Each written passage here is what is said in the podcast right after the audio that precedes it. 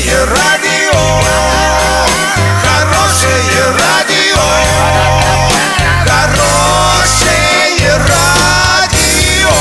Радио Шансон.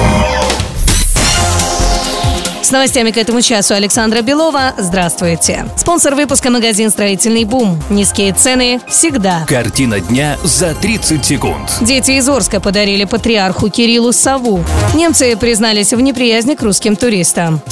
Подробнее обо всем. Подробнее обо всем.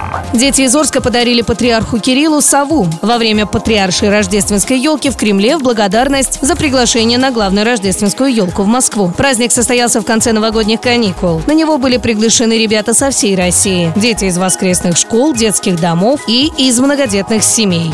Больше половины жителей Германии заявили, что их раздражают туристы из России и Великобритании, пишут местные СМИ со ссылкой на онлайн-опросы. Согласно ему, 60% немцев не нравится, что россияне слишком сильно шумят. 56% жителей Германии также отметили сильную тягу россиян к алкоголю. Ну а еще 38% недовольны грубостью туристов.